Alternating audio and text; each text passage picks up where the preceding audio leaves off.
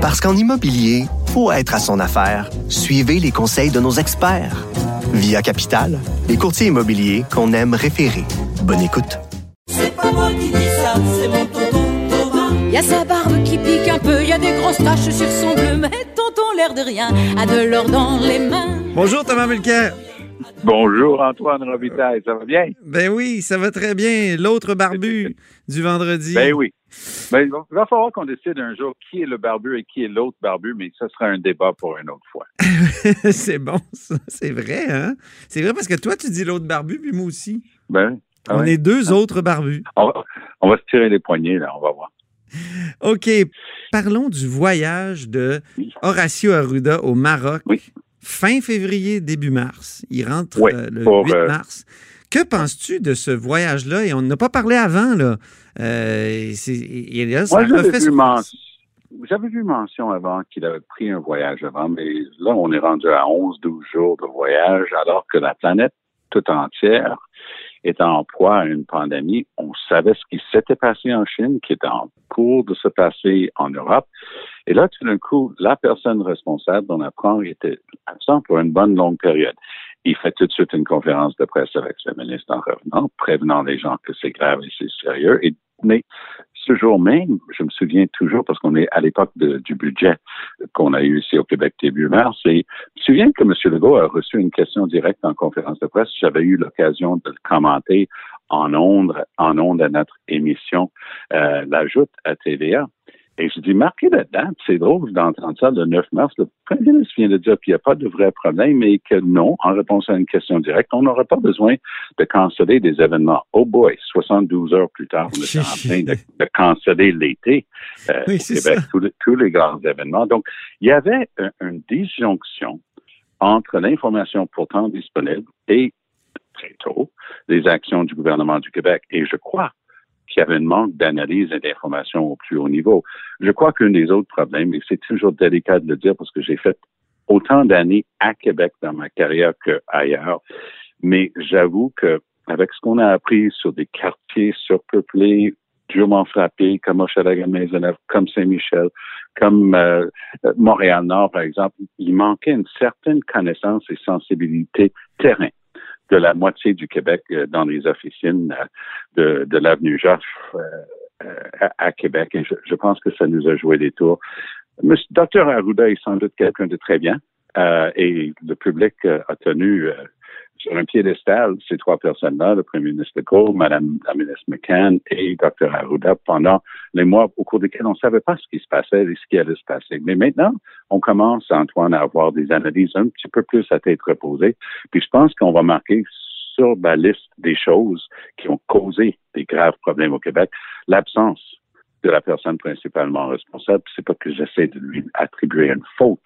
Ce que j'essaie de dire, c'est que objectivement, de toute évidence, on, a manqué cette période-là pour faire la vraie préparation. Il semblait prendre les choses à la légère. On a entendu son discours au Maroc où il faisait des blagues euh, au sujet. Il disait que les médias en parlaient beaucoup alors qu'il y avait des maladies qui, qui tuaient beaucoup plus. C'est quelques jours avant de rentrer. là. En tout cas, moi, je, je trouve ça troublant. C'est troublant et j'avoue que je regarde les trois partis d'opposition. Les libéraux, bon, ils, ils cherchent encore leur équilibre après une défaite. Nouvelle chef euh, nouvellement installée. Je pense qu'il y a toute, toute raison de croire que Dominique Anglade, une fois qu'on revient à l'automne, va tenir la barre. Puis elle est quelqu'un de super solide, mais pour l'instant, les libéraux se cherchent un peu. Euh, Québec solidaire, on n'entend vraiment pas beaucoup parler euh, pendant cette période-là. Et le, le Parti québécois, avec Pascal Bérubé, qui est là par intérim, c'est solide. Et ils n'ont pas exagéré dans leur questionnement sur le voyage euh, du docteur Arruda. Ils n'ont pas grimpé dans les rideaux, utilisé un ton exagéré. Ils ont vraiment juste posé des questions et c'est tout à leur honneur. Je crois que le PQ euh, a vraiment servi de parti d'opposition en l'occurrence. Parlons maintenant de Justin Trudeau. J'ai failli dire Pierre. Elliott. Et l'armée. Ben, J'ai failli dire Pierre Elliott parce que Trudeau est armé. euh, euh, Mais ça se comprend. on pense à Pierre Elliott. Ben oui, mais toi, tu le sais mieux que quiconque qu'on marque euh, cette année les 50 ans de, de cette page noire de l'histoire du Canada où Pierre Elliott Trudeau a envoyé l'armée. Il y a des centaines de Québécois qui ont été arrêtés.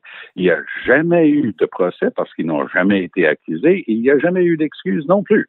On s'est Par le champion des droits et libertés qui faisait la, la, leçon à tout le monde et notamment au Québec. Oui, et par un gouvernement libéral actuel qui s'est excusé pour à peu près tout, ce qui jamais s'est jamais passé dans l'histoire du Canada. C'est drôle.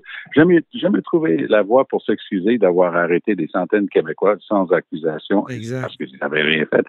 Mais ce qui est intéressant ici, c'est qu'au même moment qu'on marque ça sur nos calendriers, ça va être cette année, les 50 ans au mois d'octobre, euh, Monsieur Legault, un autre premier ministre du Québec, ironie de l'histoire, est en train de tester à propos d'Ottawa et l'armée au Québec pour dire qu'il n'y a pas assez d'armée au Québec euh, dans les CHSLD. Euh, il faut dire qu'ils ne viennent pas pour faire de la répression. Là pour s'adonner à la C'est quand même une, petite ironie de l'histoire. Quand même. Oui, c'est une belle ironie. Oui. Et, euh, mais, mais un peu plus sérieusement, M. Legault a, a tapé du pied disant oui, euh, je comprends pas le ratio. Alors, il il, testait contre le nombre d'officiers d'encadrement qui n'étaient pas dans les CHSLD versus le nombre de soldats qui étaient en train de faire une prestation de service dans les CHSLD.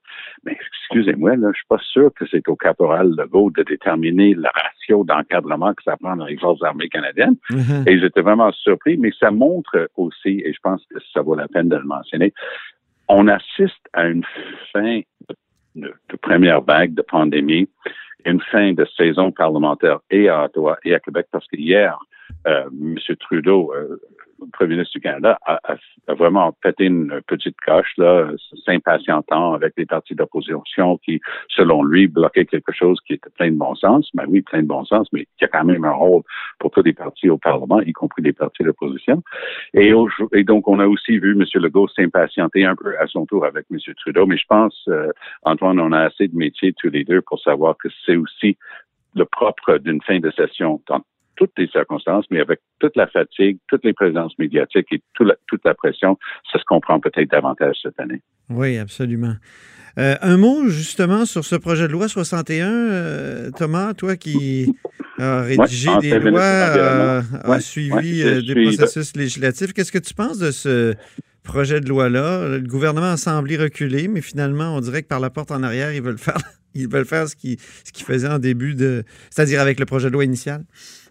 Oui, il y a des choses qui se prennent là-dedans, hein, parce que euh, tu m'invites à, dire un mot là-dessus, je veux dire deux mots. Paul Lannoy. Alors, les gens ne le connaissent pas beaucoup. Paul Lannoy, c'est notre extraordinaire commissaire au développement durable. Oui. Un homme d'une droiture et d'une expérience hors de l'ordinaire. Il est un ancien professeur au HEC de l'Université de Montréal. Il est attaché donc par sa fonction auprès du vérificateur général. Et c'est quelqu'un que j'ai eu le plaisir de connaître dans les cours que je donne en environnement et développement durable à l'Université de Montréal. Je l'ai invité euh, à chaque année. Et je dois avouer, euh, Antoine, qu'il faut l'écouter quand il parle. Et il a regardé M. Dubé, il a regardé les gens du gouvernement du Québec en commission parlementaire cette semaine en disant, vous faites erreur.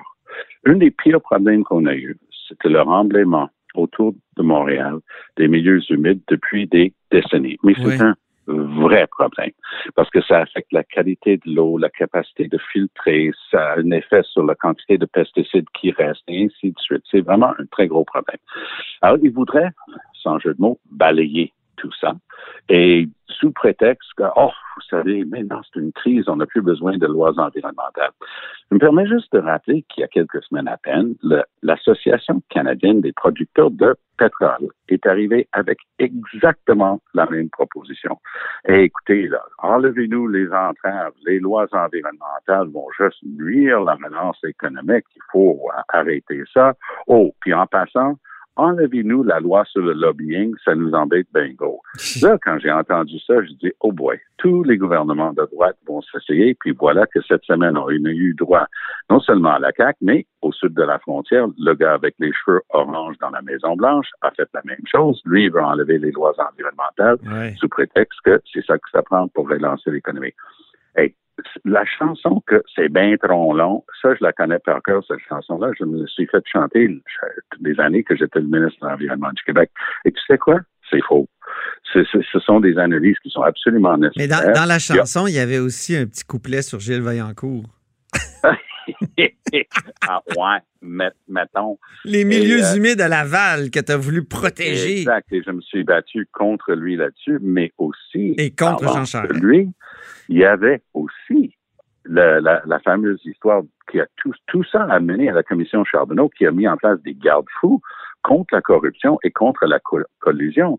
Et voilà que tout en se défendant de vouloir faire ça, si on enlève les, barrières et, les principes qui ont été mis en place pour empêcher ces ripoux de revenir, ben on va se jouer des tours. Ils sont pas mal futés parce qu'on l'a vu encore au cours des dernières semaines, une compagnie avec les mêmes vieilles gangs en arrière, mais avec des prête-noms, puis un membre de sa famille, puis ainsi de suite. Puis ça prend toute une enquête par des gens responsables pour veiller à ce que ça revient pas, ce- ce- ces, ces magouilles-là, puis ces systèmes-là. Alors, je ne comprends pas. Euh, François Legault s'est fait élire sur un certain nombre de choses, mais il Mhm. était un peu comme Trump là-dessus. hein. Il, il voulait drainer le swamp. Euh, Trump, il, il voulait drainer le swamp. euh, ça, ça, c'était sa manière de dire sortir Oui. tous les éléments pourris à Washington. Mais maintenant, maintenant, on veut littéralement drainer les marais et les marécages. Et, et ça, c'est vraiment très préoccupant. Mais comme je dis, on n'a pas besoin d'aller euh, chercher un écologiste qui est prêt à se faire exploser sur la place publique à chaque fois qu'on coupe un arbre. On, est, on peut aller chercher quelqu'un aussi mainstream que Paul Lannoy qui regarde le gouvernement de la CAQ et dit Vous faites fausse route, Ah c'est une erreur. Et il faut les écouter là-dessus. En terminant, euh, un mot sur l'affaire Boisclair. Est-ce qu'il a profité Oui. de, de complaisance avec Ah, ce qu'on oui. découvre aujourd'hui? Est-ce qu'on a, on est tenté de penser ça? Ben, surtout qu'à la lumière de, avec les lunettes qu'on a sur ces questions aujourd'hui, hein, qui, qui est différente que lorsque ces événements ont eu lieu. Il y a plein de choses qui ont changé dans notre société depuis, et on est très peu tolérant des, des gens justement qui pouvaient être euh, au courant. Euh, je, je pense que c'est facile à dire que c'est pas mal tout le monde qui, qui a ses propres démons, mais on en est responsable. Alors, évidemment, ça va être aux tribunaux de décider quoi faire parce que maintenant, on est face à une accusation, accusation carrément criminelle. Mais comme euh, tu dis si bien, Antoine, il y a d'autres éléments qui sont en train de sortir. Euh, je pense, peut-être, euh, Monsieur, Boisclair euh, va prendre acte euh, de l'accusation dans ce cas-ci. Il a le droit de se défendre, bien sûr, mais aussi peut-être euh, de ses propres démons et peut-être il, il, il, il va, avoir peut-être prendre, prendre cette opportunité de, de regarder qu'est-ce qu'il faut faire de, de différent dans sa vie aussi. Mhm. Mais est-ce qu'il a profité de la complaisance euh, des, des- des gens en place? Ben, avec ce qui sort, j'imagine aussi que ça va faire partie d'une d'une analyse euh, où chacun va pouvoir être entendu, mais il y a des aspects de ce qui sort qui peut donner cette impression-là, effectivement. Bien. Merci beaucoup, euh, Thomas Mulcair, euh, pour ce dialogue des barbus du vendredi, toujours agréable. Il nous en reste juste un, donc euh, on, on va, on, le- on va le préparer particulièrement. ouais. Salut, bonne fin de semaine. À la semaine prochaine.